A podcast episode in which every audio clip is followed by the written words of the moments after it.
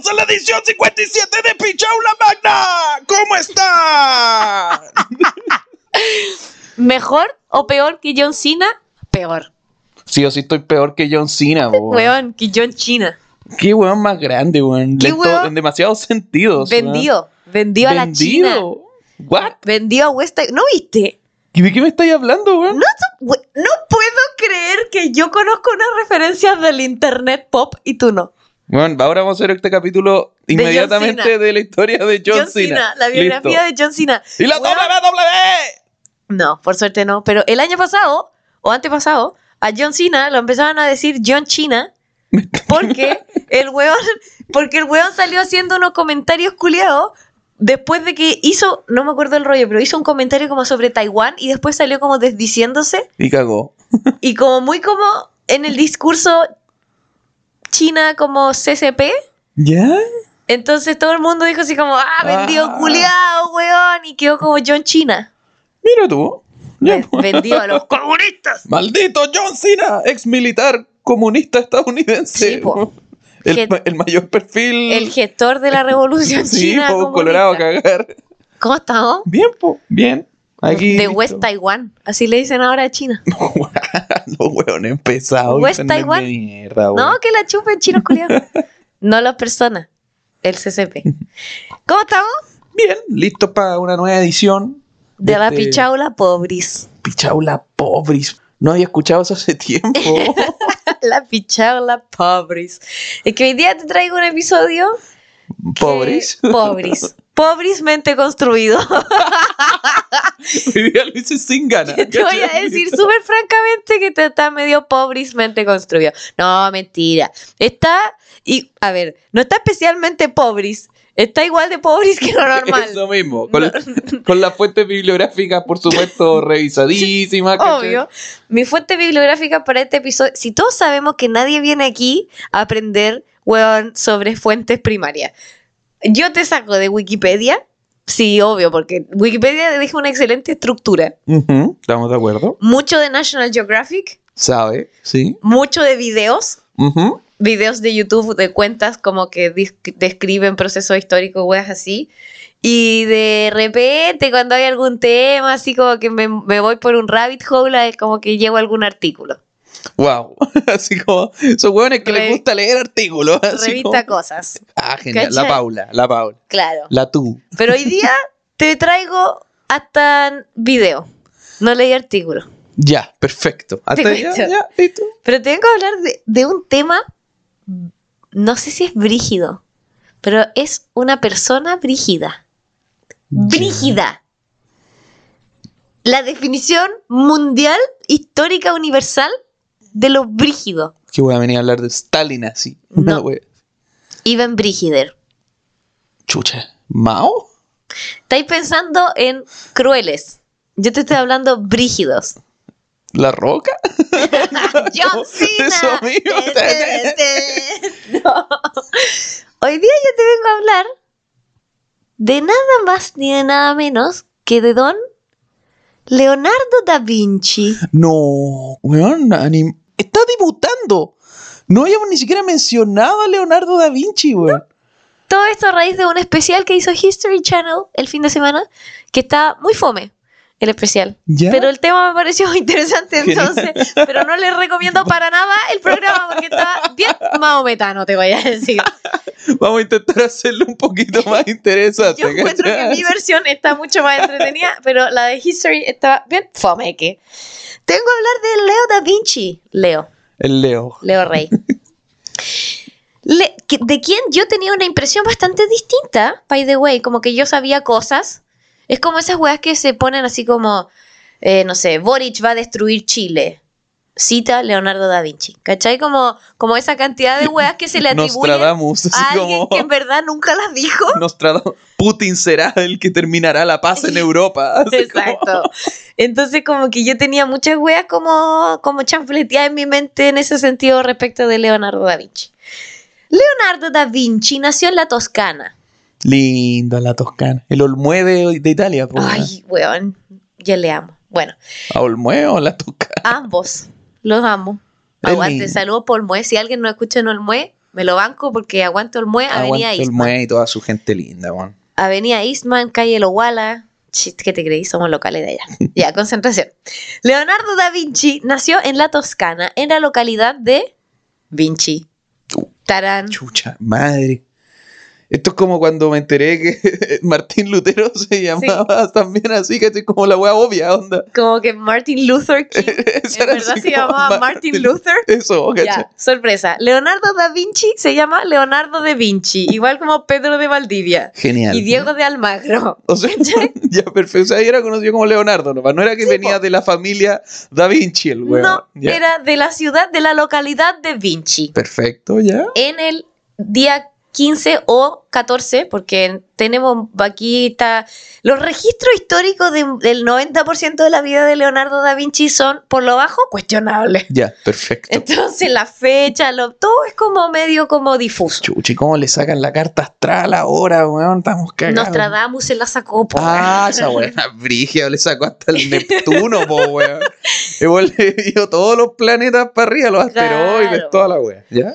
Eh, la hemorroide, tal. Ah, no, eso es otra cosa. sí. 15 de abril de 1452. Su nombre es Leonardo da Vinci y no Leonardo apellido, porque su madre era una mujer como de la clase baja, para algunos registros campesina, para otros no tan campesina, pero definitivamente como clase baja, Perfecto. que se llamaba Caterina, y un notario cuico, papito corazón, que le metió el golazo a la vieja y la dejó pagando con el cabro.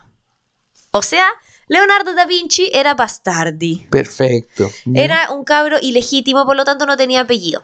Ya. Y tocó Da Vinci nomás. Tocó ahí donde naciste. po. Y la mamá no tenía apellido, esa weá no importaba. La mamá, no Chao sé, wea. La mamá, esta es la última vez que vamos a mencionar a la mamá porque la mamá valió pija, ¿En serio? O sea, lo parió y hasta luego vaquero. eh, parece. Ahora, el papá en verdad no lo dejó, no la dejó pagando, ¿ya? Pero, Pero sí. Pero no, no, en verdad no. Sus dos papitos, mamá y papá, ¿Ya? se casaron con otras personas, ¿Ya? ¿Vale? ¿ya? Obviamente después que él nació, dándole a Leonardo 12 medios hermanos. Nada más ni nada menos. Ya. por el lado del papá. Hay muy poca información sobre la infancia de Leonardo da Vinci porque era como un bastardo irrelevante para la Claro, historia del sí, mundo. Entonces, ¿a quién putas le importaba este niñito Ni de huevo Vinci? se iba a poner a escribir en un cuaderno que weá hacía el león, weón. Pero se cree, según como algunos registros, que todo esto está muy como medio como... eh, Romántico, Sí, igual, muy romantizado y muy como hecho como literario, o sea, litera, hecho literatura. No sé cuál es el verbo, no existe. Como para ser muy interesante el personaje también. Claro, y como weas que se escribieron después que se murió, cuando ya era como conocido como un genio, entonces como que le adornaron un poquitito algunos periodos sobre los que no se sabían cosas. Ya, vale. Entonces, nadie sabe muy bien qué de esto es mito y qué de esto es como... No, ya, vale, ¿ya? perfecto. Se sabe, o sea, se cree, perdón, que pasó una gran parte de su infancia al cuidado de su madre y de su tío materno, un señor llamado Francesco, sin apellido, Perfecto, ya. y también en la casa de su abuelo paterno, Ya, vale. ¿ya? Con el papito corazón este, el papá notario tuvo poquito contacto porque el papá vivía en Florencia trabajando como notario y este huevón vivía en Vinci y como en las afueras de Florencia, digamos. Así que como que básicamente no se conocían. Ya, perfecto. Durante el Rinascimento, el, el renacimiento inicial, que ya había como empezado la, la- la parte, el primer periodo. ¿ya? El arte era considerado como una especie como de artesanía, como de, de- como de mm, trade, Ya, vale. ¿cachai? Por lo tanto, no, no era una profesión como académica. Ya te cacho. Tú no te podías como formar como artista, sino que era como una especie como de artesanía, un oficio. Era como un oficio que se iba perfeccionando y no como una weá que tú pudieras estudiar formalmente. Ya, te cacho, perfecto. ¿Cachai? Dale. Entonces, esto significó que a pesar de que el papá de Leonardo da Vinci tuviera una buena situación económica y su familia también, porque, bueno, era notario y no sé qué chucha, este loco tuvo una educación súper informal y súper básica. Como que con cueva aprendió a escribir y a leer y no- básica, No, deja de ser en el 1500, 1400. ¿Qué- Pero- ¿Qué año era, perdón? 1452 nació. Ya, vale. Pero estamos hablando de un weón de una familia como acomodada igual, po, ya, ¿cachai? perfecto, dale. O sea, muy hijo ilegítimo habrá sido, pero igual. Y este weón con- como que aprendió así como los rudimentos, conocimientos rudimentarios de, de leer y escribir. Y ahí arréglesela solito. Y puta matemática básica, Ya. Aparentemente porque la familia como que identificó rápidamente que este weón tenía como un talento artístico y dijeron como ya, claramente va para allá la wea. Ya, perfecto, Entonces le va. vamos a hacer como lo básico, formal, educación formal y después lo vamos a tirar como... Para que se aprenda los colores mejor. claro. Exacto. Listo. Exactamente.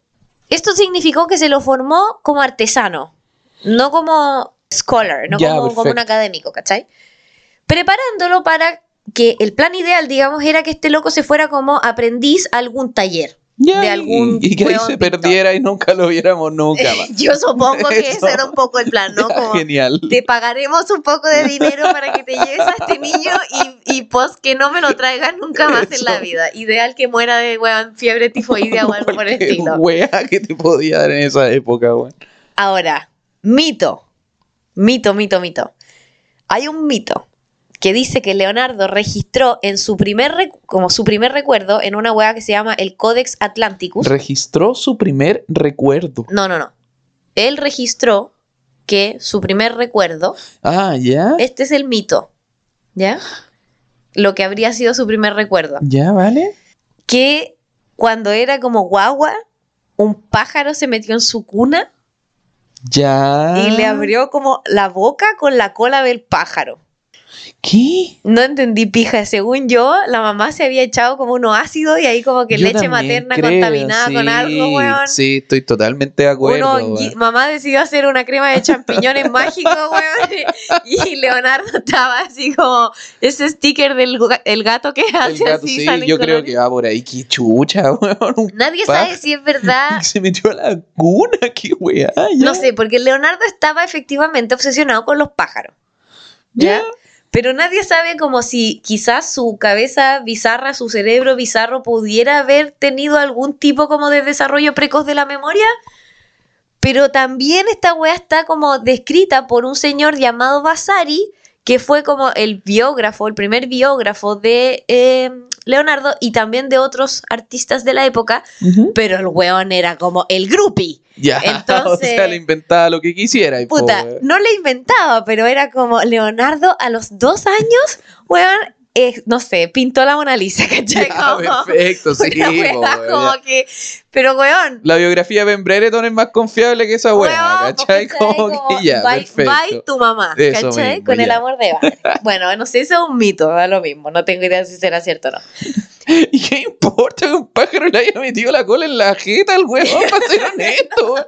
¿Qué weá va a influir esa weá? O sea, No te sé. creo si el pájaro hubiera tenido como una, una especie de pergamino, no sé, una weá una- que le entregó porque una weá llegó un pájaro le metió el pluma en la boca, ¿qué importa tu weá, weón? Y, Ya. como, y Leonardo recuerda haber escupido la pluma. Lo- Coño, para la posteridad. Bueno, no sé qué puta, pero yo creo que lo relevante era que se acordara, pero bueno, ya está. En que 1400, se acuerde una weá importante, cabrón, mierda, ya, sigamos. ya, en la década de los 60, de 1400, Ya. ya, es decir, de 1460, a los 14 años, don Leonardo entra a como garzone. Garzone son ¿Garzón? Sí, como garzón, pero como de mozo, ¿ya? No como de camarero, sino como de joven. Ah, Ya. como de buen mozo. Exacto, como la, bella y graciosa moza, Ya, perfecto. mozo, perfecto. Bueno, no es que haya mozo con ese, pero bueno. ¿Qué le sirvo? Como- exacto, no es que entre como camarero, como si como, Ajá. como waiter, sino que entra como esta figura que era previa al aprendiz. Ya. ¿Cachai? Como que estaban los talleres y estaban los aprendices, los maestros, y había una figura que eran estos garzones en el fondo, que eran como los cabros jóvenes que los mandaban a los talleres para que aprendieran eh, alguna, algún oficio, ¿no es cierto?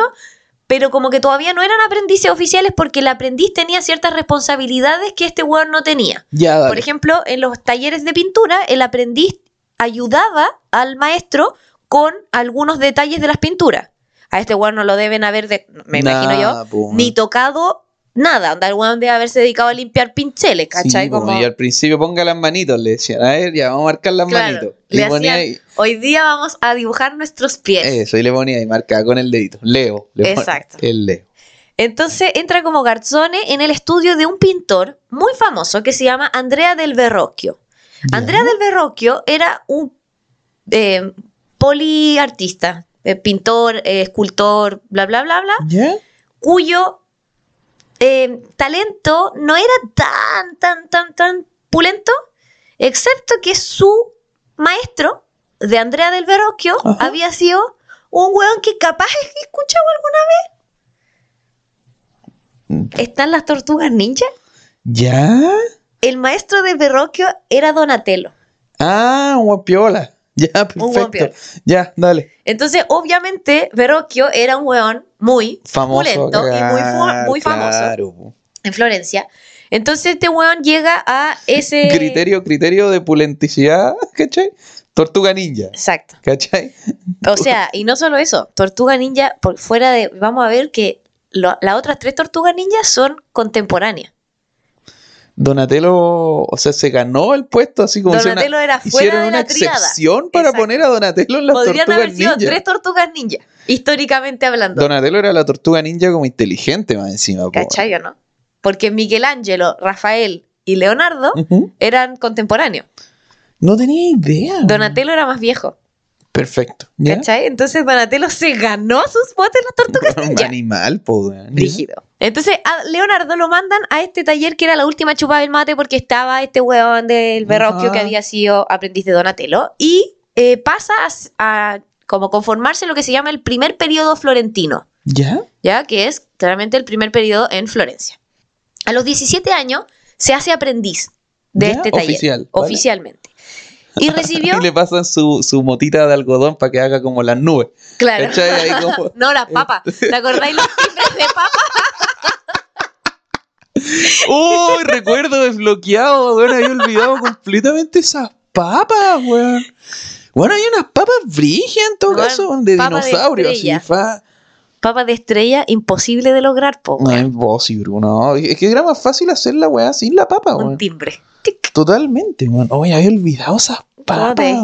Técnica de papa cortada por la mitad. espectacular, weón. ¿Ya? Eh, le pasan las papas, le dijeron ya, ahora tienes, tienes desbloqueada la Le técnica de la papa. Y unas témperas. Puedes pintar con témpera, puedes utilizar el pastel, ¿Ya? lápiz pastel, y puedes utilizar también ahí la, el algodón para pintar las nubes. Y cuando terminaban de pintar, le pasaban el lápiz negro. Para que, para que remarque los bordes. Hoy, un saludo al cielo para Abraham Rafael Torrales. Un abrazo. Una- un, un- un saludo al cielo. Porque abrazo no. Con todo el amor que le pudiera haber tenido, pero no. A los 17 años, don Leonardo se hace aprendiz, entonces eh, logro desbloqueado y recibió entrenamiento en una amplia gama de técnicas y disciplinas. Guay. Porque este loco era artista, o sea, era pintor y escultor, porque estaban aprendiendo tantas weas. Porque para los artistas, la formación en áreas complementarias al arte era esencial para la ejecución de su trabajo.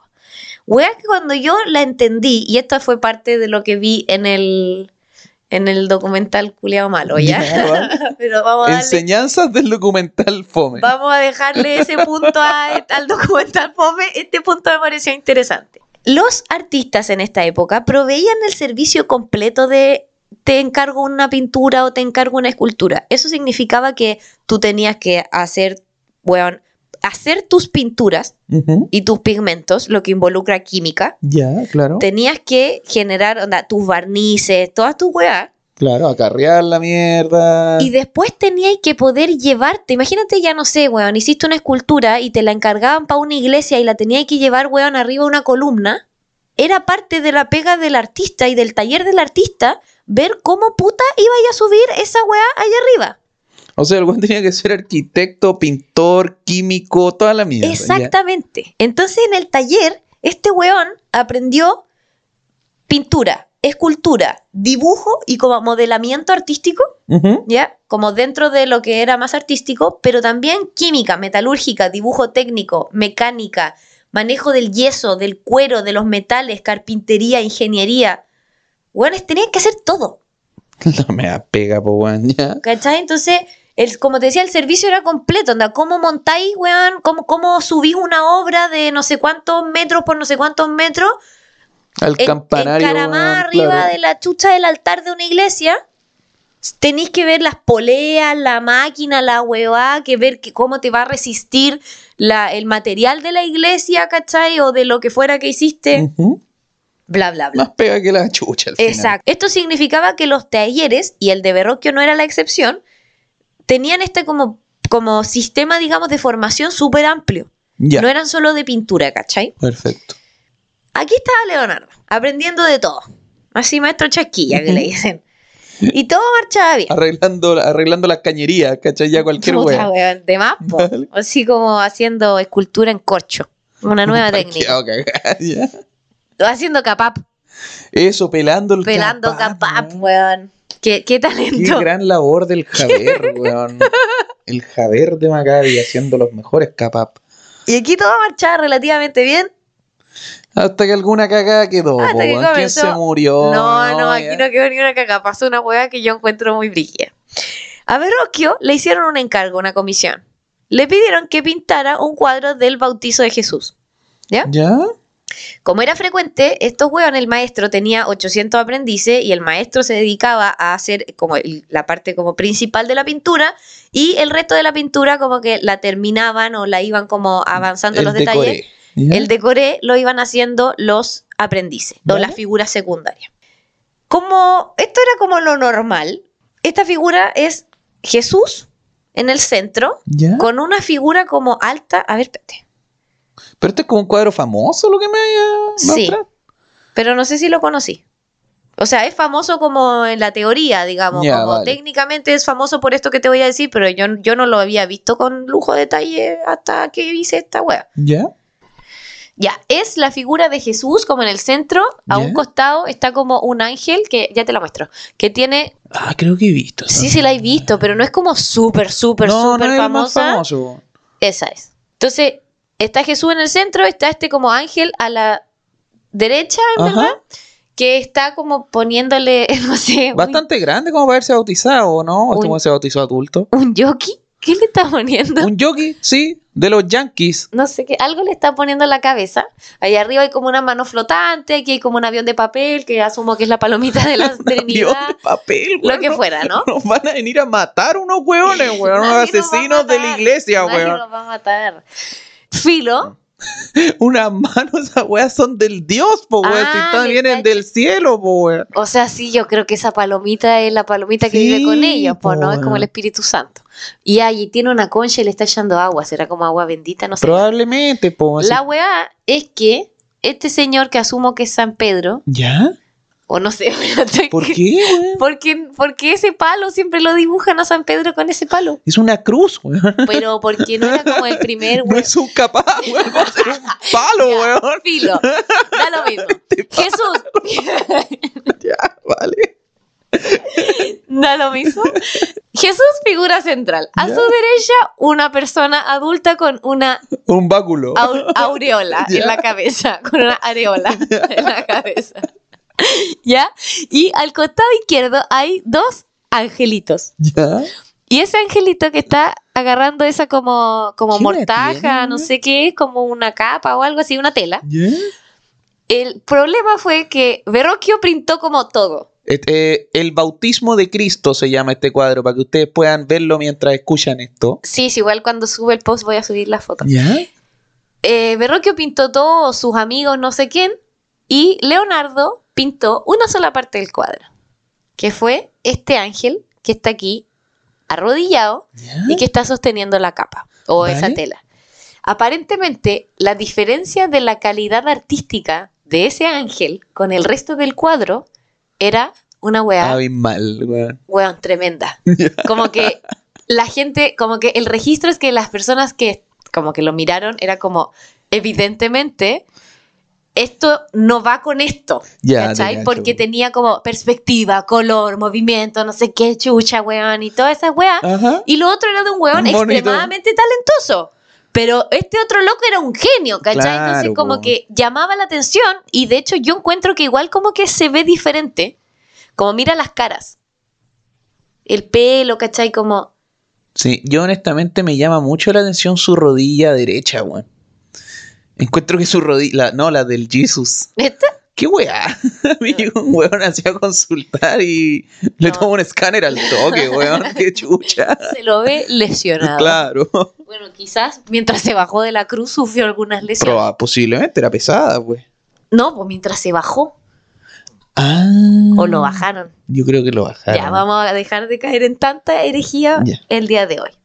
Entonces, este compadre pintó el angelito que estaba ahí abajo y todo el mundo dijo como, me fui de raja, como Verrocchio dijo, me fui de raja, onda, este pendejo es un extraordinario Pintor de angelitos. pintor de angelitos. Eh, la leyenda dice, mito nuevamente, que después de esto, Verrocchio nunca más volvió a pintar. Ah, se frustró el weón así. No, pero que dijo, como se dedicó a esculpir. Ah, ya. que dijo, después de esta, después de ver esto, como ver en una misma pintura mi talento y el de Leonardo en el mismo cuadro, no como un, un cuadro con otro cuadro, que la luz, que la- no, en la misma weá. Uno y al lado del otro, no. ¿Para qué No, me esta molesta? weá No es para mí, chao. No, pa' mí. No sé si será verdad o no, pero bueno. En 1472, Leonardo recibe el grado de maestro, ya oficialmente en el gremio de los artistas, por lo que su papito notario, me imagino que compensando por haber sido una mierda de papito, le armó un taller para él solo. Mira tú. Sin embargo, 30 años tarde, bastardo. exactamente. No, mentira, no sé cómo se llevaba. No hay registros de los daddy issues de Leonardo. Perfecto, ya. Eh, por lo menos. no Borrado, borrado de la historia por su papá notario. Claro. El señor Vasari, este biógrafo Ajá. groupie, referiría que Leonardo y Verrocchio, y aquí yo quiero poner, dejarlo a tu interpretación, tenían una relación tan estrecha que siguió viviendo y colaborando con Verrocchio incluso cuando tenía su propio taller. Mm, quiero ser más que tu amigo, maestro. Weón, Alexis, quiero ser más que tu amigo. Yo también dije, ¿o no? Po. Sí, de más. po. Pero en esa época era como la tónica igual, ¿o no? O sea, la- las sospechas, y que creo que no son tan sospechas, de la homosexualidad de Leonardo son como súper, súper, súper fundadas. ya, perfecto. Mi pregunta es si habrá sido este el caso, porque que el huevón hubiera sido gay no significa que con cada huevón con el que se haya relacionado en su vida haya sido su pololo, pues, ¿cachai? Pero, no sé. existía la sospecha de que por lo menos aquí había algo. Puta, no sé si existe historiográficamente la sospecha, pero yo la tengo, como que esto como de tenís tu propio taller, weón, pero, pero me cae tan bien el otro que voy a seguir viviendo con él y trabajando con él. Mm, No sé yo, ¿ah? Levanto mi dedo en duda. Estoy de acuerdo. weón. Leonardo empezó a recibir comisiones, él directamente, ya Ya. importantes en Florencia, pero se acompañaron de un episodio que sería determinante en su futuro. Y en la misma línea de lo que acabábamos de hablar, fue acusado y arrestado por sodomía. Ya, ok. Sí, eh, yo estoy de acuerdo. Eso como que igual impulsa un poco la hipótesis anterior. Exacto. Ahora, eh, esto fue acompañado de otros jóvenes, ¿Qué- ¿Ya?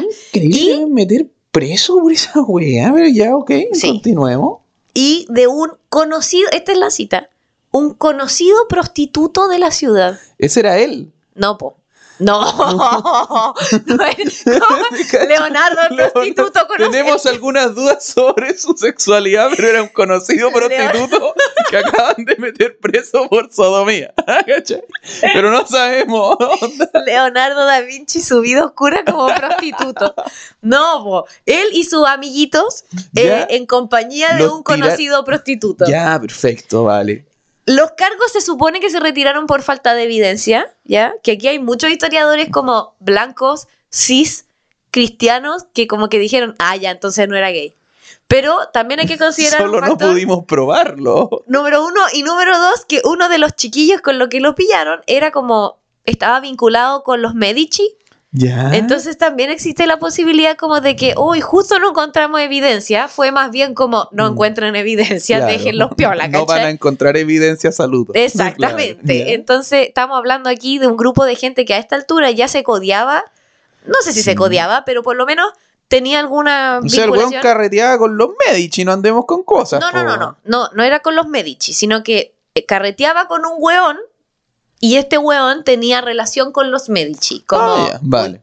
a- los artistas igual eran como trabajadores de los ricos, Chivo. de los nobles. Pero el weón ya tenía alguna figuración, Prestigio, digamos, claro, ya. ¿cachai? Bueno, no sé. Yo creo que a, a medida que siga avanzando esto, la- las dudas se van disipando. Pero bueno. En una posición compleja entonces es mi compadre, porque ya lo habían acusado de sodomía, ya lo habían visto con el prostituto de la ciudad, ya toda esta weá. Eh, Leonardo decide abandonar Florencia. Y agarra sus mierdas y contacta a nada más ni a nada menos que al duque de Milán, Ludovico Sforza. ¿Ya? No como pintor para trabajar con él, pero no como pintor. De hecho, apenas en la carta que le escribió, como que apenas le menciona que pinta. Así como y pinto.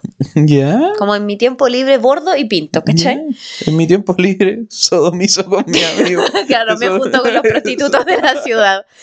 Y, y pinto. Sino que se plantea, se, se presenta como ingeniero militar. Ah, chucha, ya, ¿Ya? vale. Ingeniero militar. Exacto. Y Cuando, cuando mientes en tu currículum, weón. Mula, weón. Médico, ingeniero militar, ingeniero civil químico. Dijo así como ya cualquier wea que quieras. y prostituto de la Y ciudad. prostituto de la ciudad, perfecto.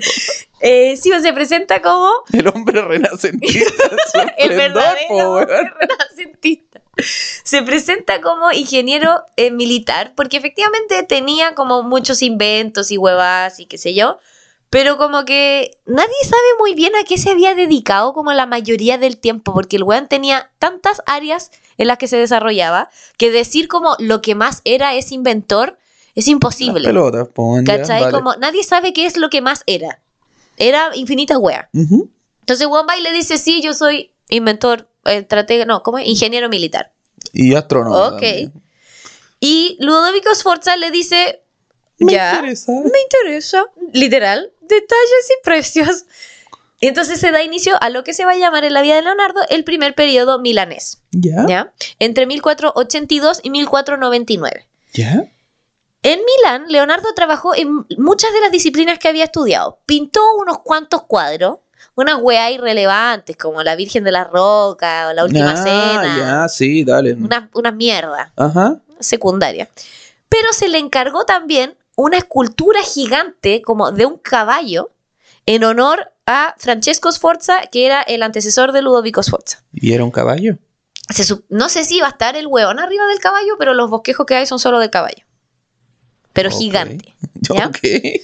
Leonardo alcanzó, se suponía que el caballo iba a ser de bronce ¿Ya, vale? o de cobre, no sé, bronce o cobre. Ok, vale. Leonardo alcanzó a esculpir el modelo en arcilla, que era una hueá gigante, como de metros, ¿cachai? Una gigante, gigante, gigante, pero, ah, en cobre iba a ser realizado, sí lo escribí. Lamentablemente, Milán, en esa época, eh, era muy apetecida por básicamente todo el mundo, porque tenía mucho acceso a hueas de eh, metales y mierda para la guerra y otras cosas, y porque era Milán, entonces los franceses, culiados, vinieron a cagar la onda Y se invadieron Milán. Ya, perfecto. entonces, el, o sea, intentaron. Y el cobre, que se suponía que iba a estar destinado al caballo, fue destinado a los cañones. Ah, ya, sí, perfecto. Entonces ahí quedó el modelo de arcilla de Leonardo, que evidentemente fue destruido, porque ¿qué va a Porque hacer una hueá de arcilla la po, en el, sol- Chao en el nomás, sol, po? De greda le hicieron la wea. Exactamente. Y aquí está mi caballo de greda. Mi caballo de cera, como goteando así, una hueá asquerosa. Aparentemente, durante esta época habría dibujado una hueá que también quizás conozcas, que se llama El hombre de Vitruvio. Oh, voy a pecar de ignorante. Ah, ¿en verdad no cachai el hombre de El hombre de Vitruvio no. Sí, sí, sí, sabí Sí, que lo, lo no, debo no, ubicar. no de, conocía el nombre nomás. de nombre no, quizás sí lo veo. Literalmente. Eso. Eh, este es el hombre de Vitruvio, mi amor. sí. Ah, sí, he escuchado este weón. Pues el, el hombre pulpo, po. El hombre pulpo. Eh, Perfecto. para los que no saben, el hombre de Vitruvio es el dibujo del hombre que está como con las patas, como con las cuatro patas y los cuatro brazos adentro de un círculo, como la proporción perfecta y no sé qué. Aunque hasta el día de hoy nadie sabe muy bien qué significa. Como con todo lo del no, no tiene un hueveo con la proporción áurea y... Eso acabo de decir. No, sí, pero, pero a lo que voy es que, o sea, me imagino que el weón no le puso así como, "Ah, aquí se ve bacán. No, pero como- nadie sabe bien cómo, nadie ha podido, hasta la actualidad no se han podido interpretar al 100% los principios del hombre de Vitruvio. Ah, Como- como por qué está dibujado así, la ¿Y qué significan cosas del dibujo? Como, no, no fucking clue. Genial. Y solo han pasado 600 años. Nada más, po. Sí, pues, ya. En esta época también diseñó algunas locurillas. Ya. Y aquí viene el aspecto, mi aspecto favorito de eh, la, parte- vida, la el prostituto y también esta parte. Se inspiró en, un cap- en el caparazón de las tortugas, por ejemplo. Recordemos que su trabajo aquí era de ingeniero militar. Ya. En el caparazón de las tortugas y diseñó una especie como primitiva de un tanque, como un tanque de guerra, Ya. que era como un trompo, ¿Dado vuelta? no como un trompo así, Ya, ¿Ya? vale. blindado, en el fondo como con unas planchas de no sé qué wea, que tenía como una compuerta y adentro iba un cañón. Y tenía ruedas, una wea con ruedas. O sea, era un cañón blindado la weá. Era un cañón como con un caparazón. O sea, un tanque, weón. Sí, un tanque la weá. Cuando pensé como que en verdad la weá por donde disparan los tanques es como un cañón, fue como... Weón, es lo mismo, ¿cachai? Como que mi cabeza estaba pensando, no, hay kilómetros luz de diferencia. Y fue como, loco, mira. Solo que se mueva como a lo Pedro Picapiedra, me imagino. No tenés que, como que correr abajo con la weá. pedales, po, Eso. Pero era como un trompo así, con una weá, de, con una plataforma como de madera y adentro iba el cañón, el cañón de los castillos. Sí, po. Y adentro un hueón, me imagino que habrá estado como. Cagado calor manejando Y, y el cañón. sordísimo, po, weón. coche, tu madre no había pensado en eso. Si los hueones hoy día quedan sordos, no, ese imagínate. weón mandó salud al tercer cañonazo, cagó, no recibe más órdenes. ese Adiós, po, weón. No sabe el tímpano hecho pico, el weón mareadísimo. ¿qué Menos mal la weá pesada que apuntando para adelante nomás, chao. Fuerte y derecho. Eso. Los de verde, weón, no quedaste ciego, le Claro. Como Sforza lo había contratado como ingeniero, Leonardo le da como rienda suelta a su creatividad ingenieril y diseña un montón de máquinas de guerra de utilidad cuestionable, variable. Por ejemplo, una weá que a mí me pareció genial, un puente colapsable. Sea, como que la idea era como que... Yo puedo diseñar esa weá. Te apuesto que puedo hacer un puente que se cae, weón. Pero que se cae cuando tú quieras que se caiga. Ah, no, wey, pues. No, no habíais dicho esa parte. No habíais dicho dijiste un puente que se colapsa. Ahí, Era como que la idea... ahí no suena tan impresionante. wey. que a mí me dicen el Leonardo de los Esa es la weá. Ya. O sea, como que hasta ahora Leonardo y los buenos que construyeron el puente Loncomilla están a la par. Eso.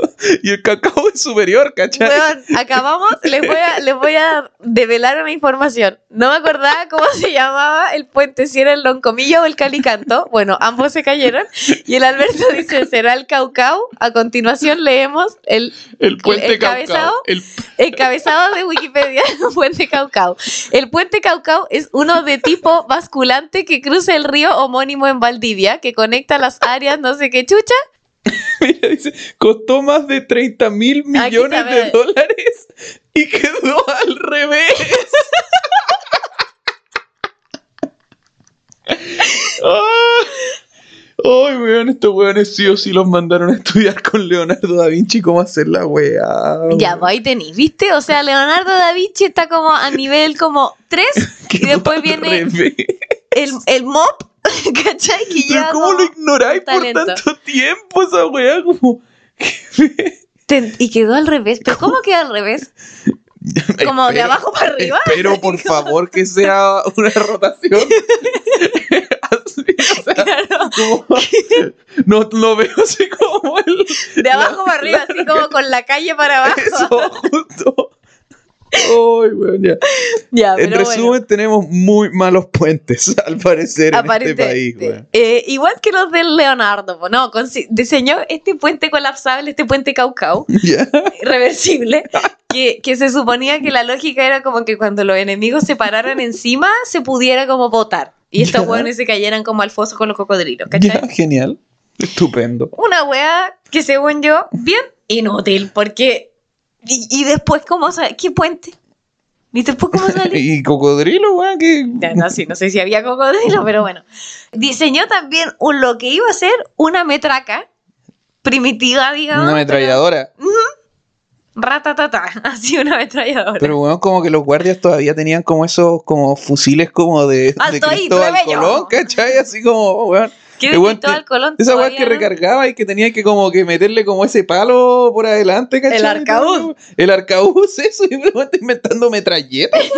¿Qué? Inventó una metraca. No, y aquí te mato. Inventó una versión primitiva del Hans. Get the Flammerhafen. Esa mierda así. ¿Qué? ¿No te ¿Un lanzallamas? ¿Qué Sí. weá? Una ¿Y con versión qué, primitiva de weón? lanzallamas, no sé. Así que teníamos el tanque, teníamos la- el puente el puente Caucau, la metraca, el lanzallamas, ¿ves tú? Un ¿Y hueón. alguna de estas weas fue construida? ¿O el weón llegaba como con estos planos donde el señor Sforza y le decía, ya weón, invéntate una wea que podamos hacer, weón?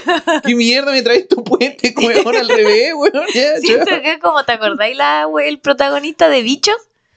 Como sí. Como Flick. Sí, Flick que le mostraba esta piedra que tiraba Eso, para atrás. una claro. más compleja que la chucha. La verdad es que Leonardo estaba re contento en Milán porque básicamente Ludovico Sforza le pagaba por Dibujar inventar weá, mierda. Dibujar weá, si fue llegando. ¿Qué inventó? Un cachivache. Este con esto se lo... Le pagaban la raja y weón no tenía competencia aparte. Hasta que los tontos de los franceses llegaron a arruinarlo todo. ¡Eh, estúpidos! En 1500 Francia invadió Milán. ¿Ya? Y ahora sí, ya invadieron, invadieron, digamos. Y Leonardo se vio forzado a noblemente apretar cueva, porque no era nada soldado, sí, era un hombre universal, Y no cortesano pudo universal. utilizar su invento para Pero- defenderse, weón. Su perro mecánico, weón. Ya que, que- Quizás se subió arriba de su tanque para de su pedarle. tanque, de su tanque como- impulsado por caballos eléctricos, weón, toda la weón. Y se fue a nada más ni nada menos que a Venecia, donde tú te lo encontraste en el Assassin's Creed. Correcto. Y en Venecia no se dedicó a pintar, sino a crear máquinas destinadas a defender la ciudad de un posible ataque marítimo del Imperio Turco Otomano, que era lo que tenía a los A toda Europa con el culo en la mano. Exacto. ¿Ya?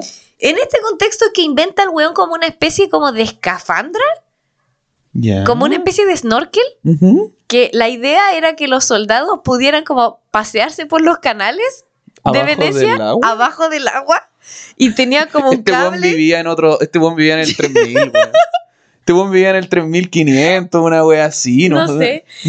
Era como, como, una, como una escafandra que tenía como un cable para arriba con unos como flotadores, como con unas alitas, para que la cabeza del snorkel quedara flotando y no se le llenara de agua. ya, vale. O Y- sea, los otomanos era wea que pusieran la mano arriba del tubo y el weón cagaba. le tiraban agua. Esa era su, su defensa, ¿cachai? Exacto. Genial. Y lo mejor es que a esa altura me imagino estar ahí con una escafandra a no sé cuánto miden de profundidad los canales de Venecia, pero ¿Qué escuchar ¿qué no, pues como te llega esa weá de agua y como tenés como que sacarte eso y salir, Cagaste, po, bueno, po, weón. po, una fucking death trap, po, weón. Qué buenas ideas se sacaste, weón. Aparte, yo me imagino como estáis así como en tu barco turco y de repente veis como puras alitas. ¿Qué será? Puras alitas, así que vienen como en el, en el agua. Entonces, como, mm, ya tirenle agua. le, pongo, le pongo como cuando ponís la mano en la, en la Sí. aspiradora. ¡Pum! Eso, chao. Listo. you dead. Listo, sacada la. Eh, Bueno. Con razón le tenían tanto susto a los turcos si este era el weón más inteligente de la ciudad, weón. Estaría cagado de susto, weón. En este periodo eh, diseñó un montón de weas que estaban como que destinadas a volar. Aquí era la época en la que estaba absolutamente obsesionado con volar, con crear una máquina voladora. Acordémonos que estaba obsesionado con los pájaros. Ajá. Y eh, inventó una wea que se llama el tornillo aéreo, Ya. también conocido como el helicóptero de Leonardo, que es... He visto, he visto imágenes de este plano. ¿Cachai? ¿no? sí. Que es como un tornillo que tiene como unas como unas como velas hacia los Ajá. costados y se suponía que como la misma lógica del, del tornillo de Arquímedes, ¿Ya? ¿Sí? sí, era eso, ¿no? Ajá. Que como que movía el agua, como que eso haría mover el aire y como que Hacer que la impulsaría subiera, claro. eh, el- la hueá para arriba, pero la hueá era tan grande y tan pesada que nunca como que pudo eh, levantarse del piso, ¿cachai? También diseñó el ornicóptero, que era esta hueá como a lo Batman. Me Esta como-. Esta cosa que se enganchaba Alas. como las alas articuladas. ¿Ya? By the way, que hacía probar a sus aprendices. Olvídate que él decía, me sacrifico por la ciencia, ¿cachai? Puta la wea. Oye, el, el maestro está inventando otra vez la ala, weón. Alguno cagó a fin de mes, weón. Renuncio. Listo, empiecen a irse, weón. Renuncio. Eh, era como que esta wea así como una especie como de mochila con unas alas como articuladas. Un jetpack de la época. Era como así, como un parapente. Pero. ¿cachai? Como un parapente. Pero que no funciona. No sé si funcionaba, pero dado que sabemos que los que hicieron volar al hombre fueron los hermanos Wright y no Leonardo da Vinci, voy a asumir que no funcionaban, po, weón. En 1502, las vueltas de la vida llevaron a Leonardo a trabajar a- para un personajón que también te suena, Cesare Borgia. Cesare Borgia. Cesare Borgia, que obviamente hijo de Alejandro VI, papa. Ajá. Acuérdense que en esa época los papas tenían hijos. Eh, este weón está en guerra con medio Italia, entonces también trabaja como ingeniero militar para los Borgia, no como artista, nuevamente. Aquí, este loco no había agarrado un puto pincel, weón, no sé. No, si estaban en- entre medio igual pintado. Pero una de las genialidades que hizo para los Borgia fue que el weón consiguió hacer un mapa de lo que hoy día consideramos una visión satelital, es decir, como desde arriba, y no en plano como, no lo que se llama vista de pájaro, como, como en perspectiva en altura. Eso es vista de pájaro, como que tú Ya. te pararas en un edificio y miraras hacia una parte que quieres retratar, ¿Vale? sino que esto es como uno ve en Google Maps. ¿Ya? Ok. Ya, el weón hizo un plano de Imola, que era la fortaleza de los Borgia, ¿Ya? así. Y nadie tiene muy claro cómo lo hizo, porque evidentemente no tenía la imagen satelital disponible, Claro. ni volar. Entonces nadie sabe cómo puta hizo el mapa de la ciudad mejor mirado desde arriba. percepción ¿Cachai? visual. Ya, perfecto. weón. Y obviamente eso le ganó como el mecenazgo máximo de los Borgia, pero trabajó súper poco con ellos. Para 1503 estaba de vuelta en Florencia, ¿Ya? para lo que se iba a llamar el segundo periodo florentino. Y a finales de ese año eh, eh, ya estaba en octubre trabajando en un cuadro que era un retrato de una señora llamada Lisa del Giocondo, a quien quizás conozcas como la Gioconda. La Mona Lisa, de, pero cuya identidad hasta la fecha no es certera. Una señora. sí. Hay hipótesis sobre quién es la modelo de la Mona Lisa, hay hipótesis sobre que incluso podría haber sido él mismo pintado como mujer, pero nadie sabe muy En su bien quién es la Gioconda. ya, ya que estaba volviendo, pues, de Quiz- vuelta en Florencia. Quizás po, era el prostituto. Sí, po, weón. Eh, nadie sabe quién es la Gioconda, Ya. pero esta señora parece ser como una Y- buena candidata. él de mujer. O sea, como un autorretrato como feminizado, ¿cachai? Una wea, no sé. Leonardo nunca dio por terminado la Mona Lisa, sino ¿Ya? que la, la pintó y la carreaba. La Mona Lisa es chiquitita. Sí, pues. la sí, carreaba con él para todos lados porque estaba constantemente como amononándolo, retocándola, ajustándola, qué sé yo, y nunca la terminó. Y de hecho nunca se la entregó a la señora de quien era el retrato. ¿Ya? Volvió a Milán A después. Claro. Perfecto. No, la monachita. Eh, volvió a Milán después, pero pico, en ese periodo no pasa nada, muy relevante, pero hay un segundo periodo milanés en el que asumo dibujó una serie de cosas súper relevantes, pero que yo no entendí. Y en 1513 Leonardo figuraba en Roma, ¿Ya? porque el nuevo papa era uno de los Medici, No, Medici fue papa, no tenía idea, weón. ¿ya? no de los Medici como los, el, ¿cómo se llama? Lorenzo. Cosimo y Lorenzo, no. Pero un hueón Medici era papa. Vale, ya. Esto significó que muchos de los artistas que habían sido, eh, de los que habían sido mecenas los Medicis, se fueron a Roma, porque obviamente ahora eran Medicis y Vaticano. Entonces, mm, toda la dinero. Todo el billullo.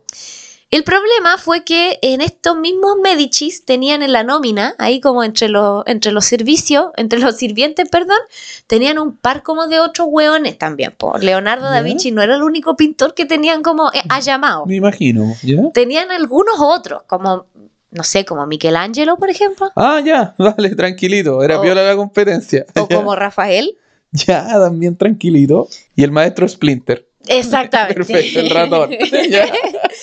Eh, obviamente que comparar el talento de los tres hueones escapa por completo a cualquier hueá que tú y yo y que no, no sea cero capacidad de poder hacer eso. Ni una espalda, po. No, po, weón. pero sí hay una hueá que podemos comparar, que es que Michelangelo y Rafael tenían un hábito súper positivo que era terminar los encargos que les pedían, po. Ah, sí, eso suena como una weá razonable, ya. especialmente los que les pagaban. Ay, este weón se hacía el Larry nomás. Y que Leonardo no tenía, po. Injusticia. Y este fue el, el weón, este fue el que pasó a la historia como el más grande y no sé qué weón. Yo creo que Leonardo da Vinci debe haber tenido un déficit atencional del porte, weón, Se de olvidaba decir. un helicóptero, procrastinador así, weón, pal pico.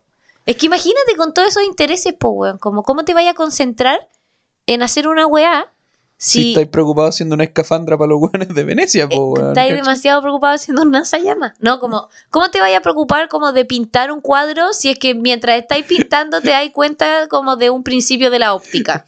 Imagínate, por favor, como el pobre weón que solo quería un cuadro, ¿cachai? Claro. Leonardo, te pagué el cuadro hace cuatro meses. Te tengo un lanzallamas. ¿Por qué quieres un cuadro si tienes un lanzallamas? No tengo nada del cuadro, pero mira. Y vos quemando la casa. ¿Y qué hago con esto? Cuélgalo. Cuélgalo donde iba a poner el cuadro. A todo eso no sabéis de nadie que quiere una escafandra. Ah, Me sobraron un par. Eh, no, el weón no terminaba la weá porque procrastinaba, como que tenía tantos intereses y se metía en tantas mierdas que no terminaba las weas que le encargaban. Pues entonces eso hizo, entre otras cosas que te voy a contar ahora, la otra cosa, que el papado y que las grandes como familias eh, romanas que estaban encargando esto, estas obras maestras prefirieran a Rafael y a Michelangelo. ¿Cachai? Eh, aunque Miguel Ángel se especializó en primordial, o sea, bueno, no, no se especializaron, todos eran secos para todo, pero dale bien. Este weón esculpía más que otra cosa. No, digo, o sea, solo, solo pintó la capilla Sixtina. Ah, bueno, se pintaba mal feo. Feito. Obviamente esto entonces generó un favoritismo en las altas esferas eclesiásticas por las otras tortugas ninjas y no por Leonardo, Ajá. ¿cachai? Entonces, eh, Leonardo percibió esta wea, po. Aparte era mayor que estos otros dos, un poco mayor. Entonces como que mi compadre anduvo cachando que como que estaba como que tenía en como que, desgracia. que terminar las weas, po, weón. Exacto. Entonces, en octubre de 1515, Leonardo recibió una propuesta muy interesante de nada más ni de nada menos que Francisco I de Francia, Ya, sí. de quien hemos hablado Sí, sí, me acuerdo de en- Francisco. con Enrique. VIII y Carlos V. ¿ya? Y que le dijo como, a ver, Leonardo, ¿por qué no te dejáis de, de hinchar las weas, weón, allá en Italia, de joder la cachimba, weón, y te venís para acá, para Francia, donde nadie está compitiendo contigo, porque no existen weones como tú, Ajá. y te venía a pintarme aquí unos carachitos, unos retratitos de la familia real. Y te traía el lanzallamas. te trae el lanzallamas, le dijo, te pago 200, 100, lo que queráis, le dijo. Y obviamente viendo que había caído como en desgracia, Ish, con el Papa, Leonardo partió a Francia. Le encargó Francisco I un montón de weas, entre ellas unos retratos que obviamente nunca se pintaron, pero no aprendió. no, obvio que no. Pero también le encargó un plano arquitectónico de una residencia como repulenta, que Ya. no sé si se construyó o no. eh, y de un, como que el weón hizo como un león mecánico, como para un desfile, ¿Qué? que cuando algo pasaba, como que abría la boca y salían como, como eh, lirios. Claro. Salían bonobones. Chayas. Chayas blancas y negras del Colo Colo. Eso. No, salían como lirios, como de la, del- la flor de lis Ya, de los franceses, no sé. No sé, puras weas freak, porque también ya estaba viejo a esta altura, pues tenía sesenta y tanto. Ah, ya, vale. Durante gran parte de su vida, Leonardo lo habían acompañado unos aprendices. Mm, Ya, yo no dudo de que hayan sido aprendices, mi pregunta era si eran solo aprendices. Ya, ¿ya? vale. Especialmente cercanos hay dos. Salai, Ya, que lo conoció en, su, en el primer periodo milanés, dale. y un señor llamado Francesco Melzi. Ya. ¿Ya? El Francesco Melzi se fue con él a Francia y de hecho se dedicó a pintar por Leonardo cuando Leonardo, eh, luego de múltiples episodios que parecían, según digamos análisis posteriores, haber sido accidentes cerebrovasculares, Ya, terminó con la mano derecha inmovilizada. Vale. Se le paralizó la mano y a los 65 años y Melzi empezó como a pintar por él Ya, vale. las weas que claramente Leonardo no podía pintar, aunque se suponía que eran bidiestro, pero bueno, obvio. El 2 de mayo de 1519, Leonardo murió en Clos-Lucé, o Clos-Luz, no sé, que era Ya. como esta residencia super fancy que tenía en, en Francia, de lo que parecía haber sido como un final ACB, Ya, vale. acompañado de su aprendiz slash Favorito. pololo, ya. Francesco de Melzi. Curiosidades, según su testamento, su sarcófago tendría que haber sido como en el funeral, como escoltado por 60 vagabundos. ¿Qué? Nunca, no entendí esa wea. Te juro que lo busqué en todas 60 partes. vagabundos. Como con velas. ¿Y específicos los vagabundos o eran 60? Claro, el cojito de la esquina de Cuatro Norte con no sé qué. No, no sé, pero decía El como de 8 Norte igual le pone, sí. Ahí, no el sé. conde. Sí, el po, conde o el ruso en su defecto. Sí, pues el depende, la, depende de la época del año. po. O la vieja para adelante y para atrás también está. También le la coopere mis perritos. Aquí, bueno, aquí tenemos una que canta. Que, o sea, de hecho no canta, pone música y baila afuera de Ripley. Es excelente. No, no.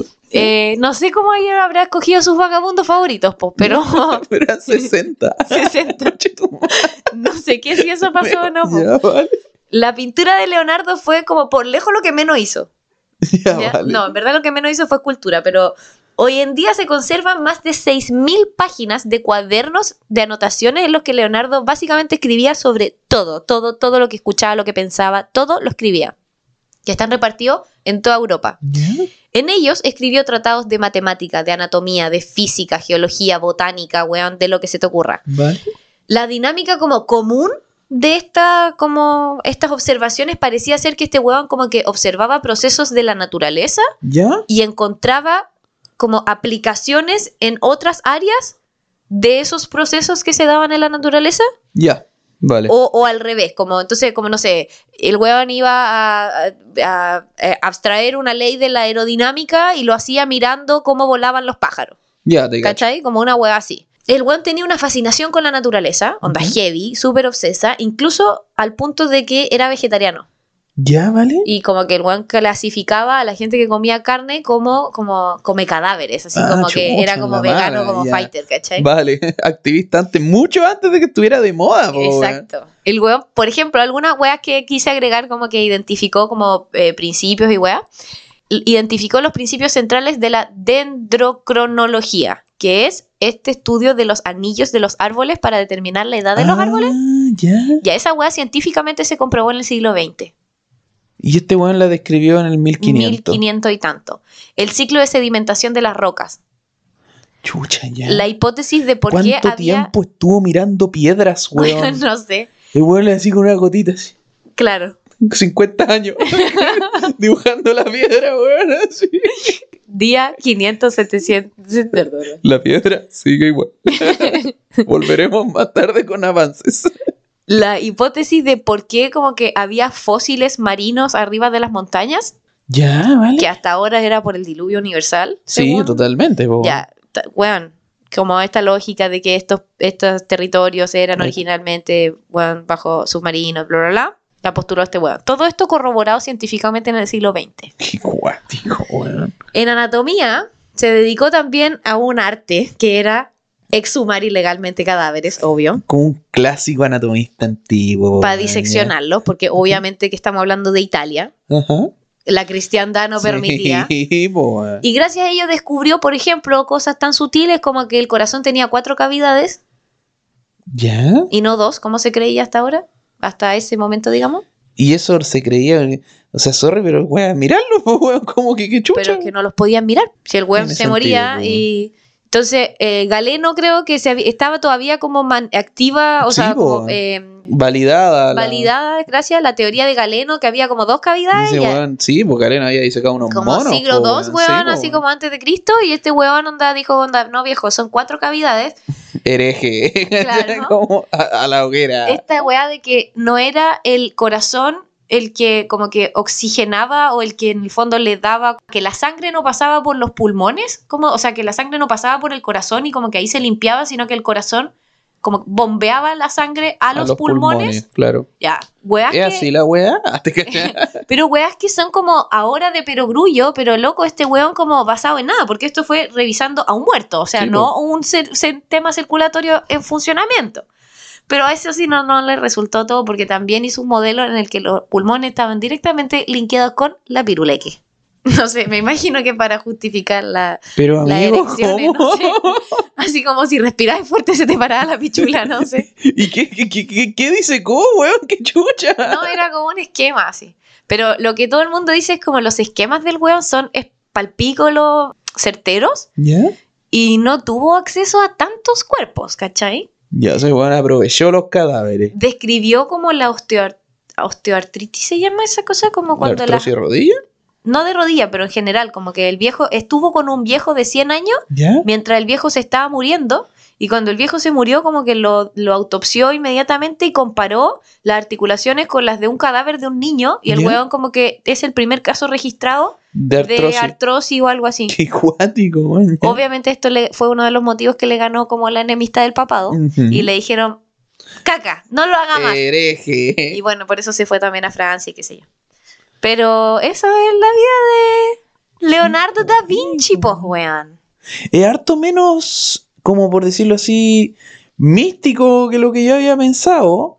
No deja de ser, ¿cachai? El weón igual te enseñó planos de un helicóptero en el 1500, ¿cachai?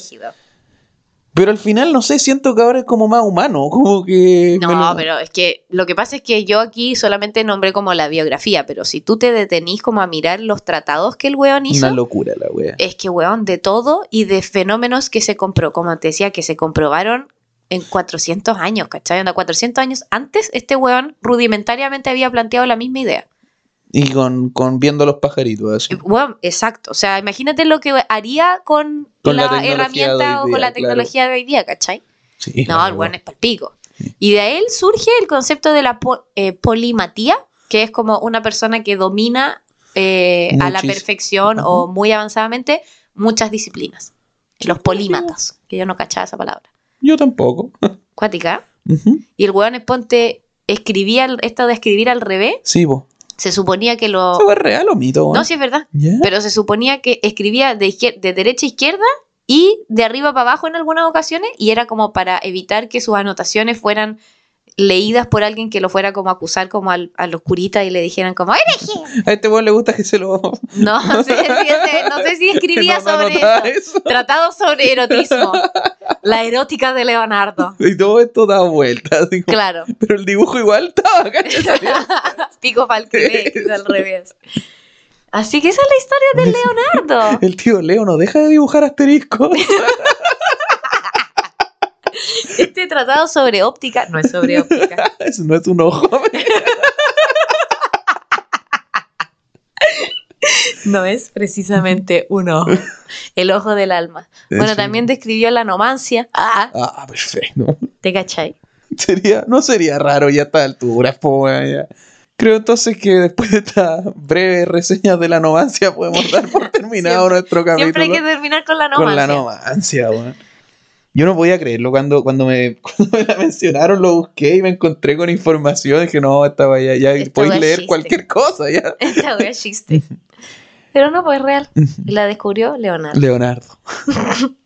Un abrazo grande, queridos auditores. Mándenos su- los temas que quieren que hagamos, pues cabros. Eso. Los veimos. Gracias por escuchar. Chau.